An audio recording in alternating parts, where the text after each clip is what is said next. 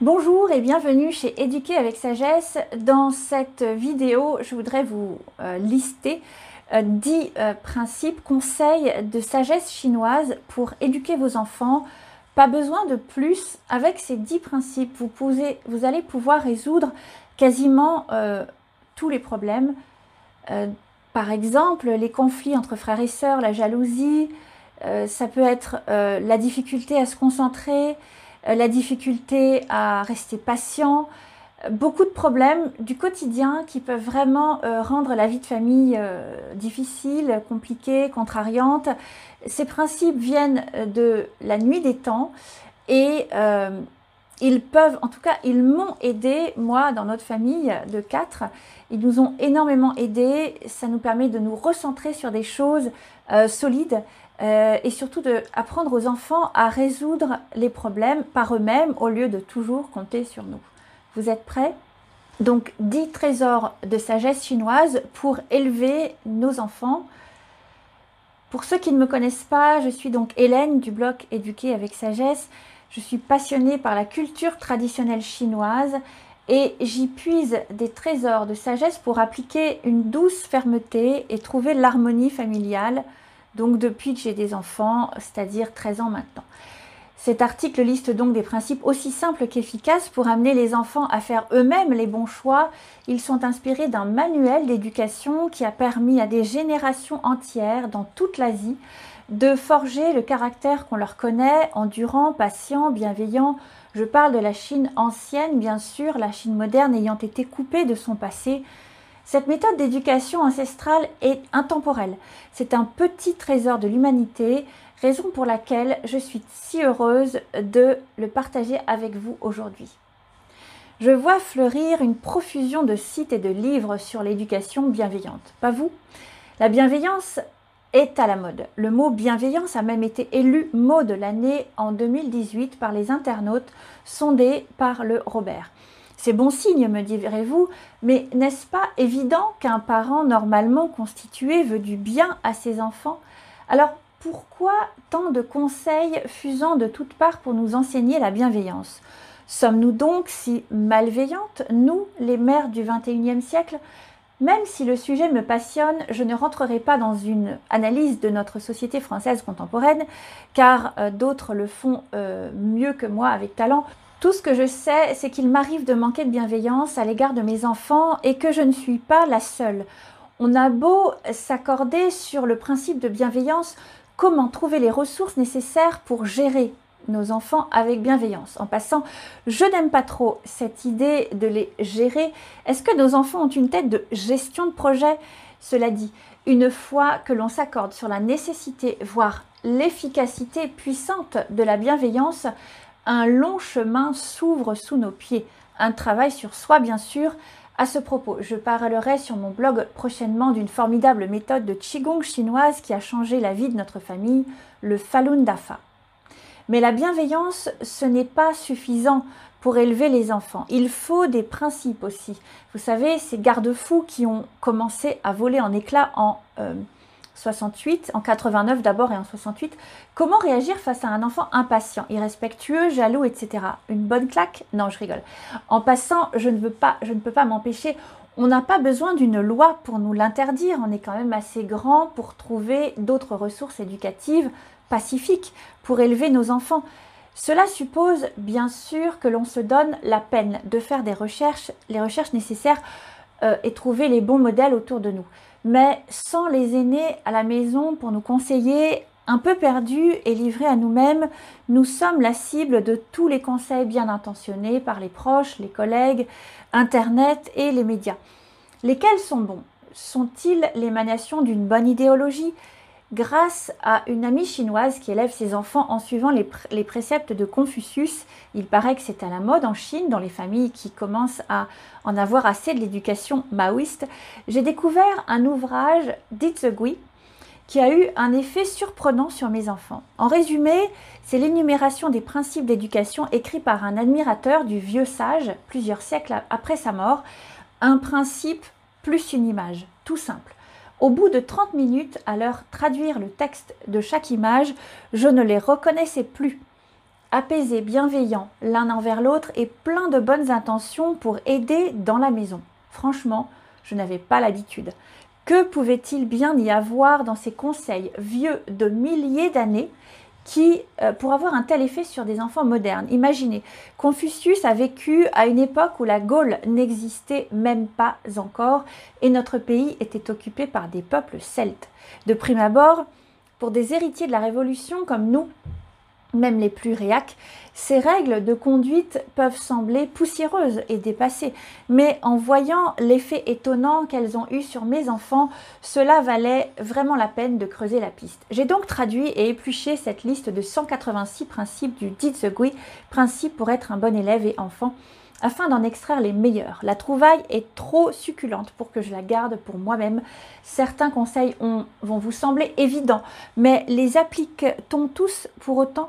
Or, si l'on y prête bien attention, Dizagui permet aux parents, même débutants, d'aborder avec sagesse toutes les situations possibles. Et si l'on pousse le raisonnement un peu plus loin, mon côté extrême, comme dirait mon mari parfois, avec plus ou moins de tendresse, selon les circonstances, Ditsegui pourrait même se révéler être une voie d'avenir. Côté pratique, afin d'en tirer la substantifique moelle, j'ai trouvé une astuce. En les lisant et les relisant de temps en temps, parents et enfants, dès 3 ans et jusqu'à 10-11 ans, voire au-delà si le chantier éducatif le nécessite, au calme, sans même parler de les apprendre, ces pépites de sagesse prennent effet peu à peu. Essayez, vous verrez, c'est magique. Alors allons-y. Voici déjà les dix plus faciles à mettre en pratique. Pour vous aider à les retenir et les appliquer surtout, je vous ai préparé une fiche mémo de six d'entre eux en fin d'article, enfin en fin de cette vidéo, que je vous enverrai par email. À afficher en bonne place dans une pièce commune à la maison, un endroit où vous échangez souvent avec vos enfants. Premièrement, les grands frères et grandes sœurs doivent aimer leurs petits frères et petites sœurs. Ces derniers doivent en retour respecter leurs aînés. Pourquoi ça fonctionne? La première fois que j'ai entendu mon amie chinoise m'énoncer ce principe, il a résonné comme une révélation. Voici pourquoi. Il me semble qu'il répond à un besoin cruel de nos générations post-68 en réintroduisant la notion de respect des aînés qui a totalement disparu dans notre société actuelle, sauf dans des milieux euh, privilégiés. Or, ce respect des aînés est d'autant plus bénéfique qu'il est conditionné par l'amour protecteur des aînés envers leurs cadets. En deux phrases, ce conseil invite à une interdépendance bienfaisante. C'est l'une des clés de l'harmonie familiale. Retour d'expérience. Même si nous ne sommes pas une famille ultra traditionnelle, grâce à ce principe que je rappelle gentiment régulièrement, j'ai quand même pu rendre ainsi la grande sœur plus protectrice bien plus disposée euh, à l'égard de son petit frère. Quant à ce dernier, même s'il lui arrive encore de pousser son aîné aux limites de sa bienveillance, dans l'ensemble, il est devenu plus respectueux et c'est vraiment appréciable. Petit 2, si nos parents font des erreurs, il faut le leur indiquer avec douceur. S'ils ne nous écoutent pas, soyons patients pour attendre le moment propice quand ils sont de bonne humeur pour tenter de les convaincre à nouveau. Ce principe-là m'a interloqué parce que Confucius est maintenant critiqué dans les universités contemporaines, euh, voire ce cours en ligne euh, en Amérique comme un affreux patriarche autoritaire. Le féminisme voudrait nous faire croire que c'est un pléonasme. Or ici, le sage dit clairement que les plus petits non seulement peuvent avoir un jugement respectueux sur les actes de leurs parents, mais surtout qu'ils doivent le leur faire remarquer. Avec une règle du jeu comme celle-ci, imaginez, les enfants peuvent se sentir responsables aussi de l'harmonie et du bonheur familial. L'effet direct du conseil est qu'il les invite à être proactifs et responsables. Ils ne subissent plus une domination à sens unique, mais participent à euh, bonifier euh, leurs parents. Retour d'expérience, comme je suis loin d'être parfaite, enfin si loin quand même, j'ai la chance de me voir indiquer régulièrement avec douceur que je peux mieux faire sur certains points, comme boire moins de café par exemple. Petit 3, vos parents vous appellent, ne tardez pas à répondre. On dit que l'éducation est l'art de la répétition, je veux bien, mais quoi de plus désagréable que de répéter sept fois à un enfant de venir mettre la table ou ranger ses chaussures Le comble pour moi, c'est de finir par le faire moi-même. Quand cela m'arrive, de moins en moins, j'avoue, j'ai le sentiment très désagréable d'avoir failli au principe que j'essaye de leur enseigner. Au lieu de formuler à répétition la même demande en vain, je vous propose plutôt de répéter calmement ce principe de sagesse. Pourquoi il fonctionne? La répétition d'un principe universel, donc supérieur, produit l'effet d'un remède médicinal, à effet lent certes, mais durable. Ce n'est donc pas l'effet d'une baguette magique, mais plutôt celui d'une discipline bienveillante, ferme et douce à la fois, qui finit par émouvoir l'enfant, d'autant plus qu'on l'appliquera avec patience et bienveillance. Avec le temps, on amène l'enfant à choisir de s'adapter à ce principe non pas pour faire plaisir à maman, c'est rarement leur motivation première, mais plutôt parce que c'est un principe universel qui s'applique à tous les enfants. Le moteur à moyen terme, c'est la satisfaction d'avoir contribué chacun à son niveau à l'harmonie familiale. Petit 4. Manger juste assez, ne pas manger à l'excès. J'ai tellement souffert d'un manque d'autodiscipline à partir de l'adolescence que j'ai eu à cœur de l'enseigner à mes enfants, dans tous les domaines, à table comme à l'école et à la maison. Dès l'âge de 5 ou 6 ans, on peut commencer à travailler sur cette faculté qui n'est jamais totalement acquise, même à l'âge adulte.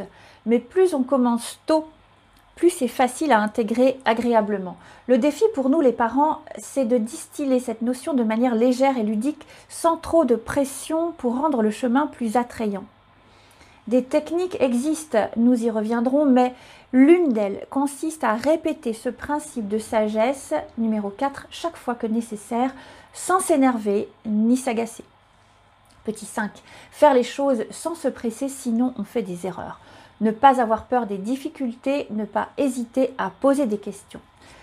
Quand on fait l'école à la maison, ce principe en deux points non seulement est applicable puisque l'on prend le temps euh, on adapte le rythme, mais il permet aussi de résoudre la plupart des difficultés. Par exemple, ma fille qui aime pourtant étudier, même seule, a tendance à se braquer face à certaines difficultés, alors que l'obstacle me semble souvent mineur par rapport à ce qu'elle dépasse par ailleurs.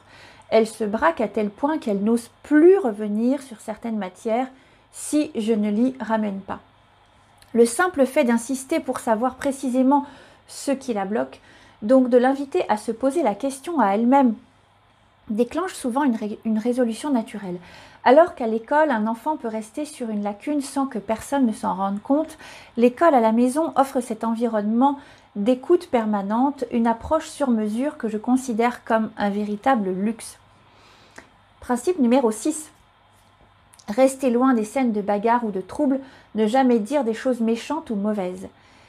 À l'école ou dans d'autres situations sociales, les enfants contemporains sont surexposés à la violence et aux agressions.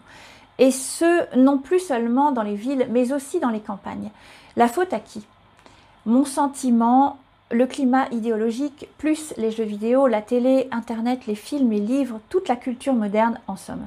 Difficile d'y échapper. Comment ne pas être démuni face à cet environnement anormalement hostile? On ne va tout de même pas couper nos enfants du monde pour les en protéger. Ce principe confucéen, simple, en deux points essentiels, peut leur permettre de trouver une issue à la majorité, sinon à la totalité des difficultés qu'ils rencontrent. Il enseigne deux vertus précieuses. Petit 1, ne pas cultiver de côté malsain ni d'attirance pour la bagarre, et autres scènes négatives, s'en tenir éloigné. Petit 2, cultiver la bienveillance à l'égard de tous.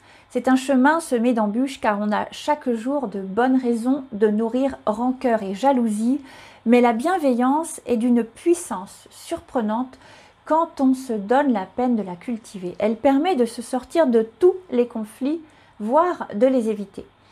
C'est un chemin qui mérite d'être emprunté, mais il demande un vrai travail sur soi. Or, il faut le décider soi-même pour pouvoir s'y engager et en récolter tous les fruits. Pour les enfants, c'est une formidable clé de développement personnel. Numéro 7. Avant d'utiliser l'affaire de quelqu'un, demandez clairement. Si l'on ne demande pas, cela s'appelle voler. Quand on emprunte quelque chose, il faut le rendre à temps. Si quelqu'un veut vous emprunter quelque chose, soyez généreux. Fin de citation. Ces quatre lignes permettent de résoudre la source principale des conflits entre frères et sœurs. Petits et grands d'ailleurs, car le lien familial dure toute la vie et ce principe s'applique à tout âge, même avancé. Valeur fondamentale au cœur de la pensée confucéenne, la confiance. Inspirer confiance, gagner la confiance des autres et la conserver. Savoir rendre à temps ce que l'on a emprunté permet de préserver son capital confiance aux yeux de n'importe quelle personne. Si l'on s'y prend avec habileté, on peut transmettre aux enfants très tôt la fierté d'inspirer confiance. Cette vertu est un moteur puissant de bonnes actions bien plus efficace que n'importe quel bâton ou n'importe quelle carotte. Principe numéro 8, faire du mal sans le faire exprès, c'est faire une erreur. Si l'on corrige ce que l'on a mal fait, c'est comme si ça ne s'était pas passé. Si on le cache, alors on aggrave la situation. Fin de citation. Les principes de Ditzegui peuvent sembler très moralisateurs, voire simplistes, mais aujourd'hui, face, force euh, euh, d'avoir tout, à force d'avoir tout remis en question, adopter des nouvelles méthodes d'éducation, les parents eux-mêmes s'y perdent et n'ont plus de repères. On est allé jusqu'à redéfinir les notions de bien et de mal, la notion de vérité et de mensonge, cela va très loin. Comment ne pas s'y perdre? Le meilleur garde-fou, selon moi, ce sont ces valeurs traditionnelles, les vraies. Et si l'on y regarde de plus près, un conseil comme celui-ci, en trois phrases, aide vraiment l'enfant concrètement à se sortir de situations parfois inextricables et à prendre les bonnes décisions. Numéro 9. Aimer tous les êtres humains Fin de citation, Confucius est aussi la bienveillance universelle, pas celle que l'on veut nous imposer maintenant au moyen du politiquement correct, qui est contre nature et cache autre chose que de bonnes intentions, mais ce n'est pas le propos de cette vidéo. Oups, ça m'a échappé, mais je me retiens. La bienveillance ou la compassion de Confucius se rapproche d'ailleurs de celle de la chrétienté dans les sagesses ancestrales européennes et asiatiques, on a déjà tous les outils nécessaires pour enseigner à nos enfants les plus belles valeurs morales. Aucune loi, aucune idéologie moderne ne pourront mieux donner l'exemple à nos enfants. 10. Ne pas flatter les riches, ne pas mépriser les pauvres. Valable toute la vie, à toutes les époques, ce principe permet d'adopter la bonne posture dans ses relations aux autres. Restez authentique, regardez la qualité humaine des gens leur possession. Les parents en bénéficieront autant que les enfants. Si vos enfants parviennent à suivre ne serait-ce que deux de ces conseils dans la durée, ils rouleront déjà sur de bons et beaux rails. En tant que parents, si vous parvenez à leur rappeler plusieurs de ces principes régulièrement, vous faites d'une pierre deux coups. Petit 1, vous préservez votre capital de paix intérieure. En effet, le fait de vous appuyer sur ces principes universels vous permet de vous distancier du problème. Ce n'est plus à vous de les résoudre ou de forcer votre enfant à trouver une solution. Et cela fait toute la différence. Petit 2, vous leur offrez un merveilleux cadeau en leur donnant les clés pour apprendre à maîtriser leurs propres émotions et faire les bons choix. Ces pépites de sagesse me semblent une base aussi simple qu'efficace pour y arriver. J'espère qu'elles vous apporteront autant qu'elles nous ont apporté à nous, famille de quatre caractères bien trempés. Petite confidence pour finir, un ami euh, nous appelle les quatre tigres sur la montagne, mais grâce à des principes comme ceux-là, plus un autre secret sur lequel je reviendrai sur mon blog, nous parvenons à vivre dans une relative harmonie familiale qui ressemble assez à l'idée que je me fais du bonheur. Maintenant, si la pensée confucéenne vous tente, c'est à vous. Euh, vous pouvez télécharger la fiche Les six, six principes de sagesse ancestrale chinoise. J'espère que ça vous a plu. Euh, si c'est le cas, vous pouvez liker la vidéo et aussi euh, faire un commentaire. Je lis tous vos commentaires et ça me fait plaisir de vous répondre.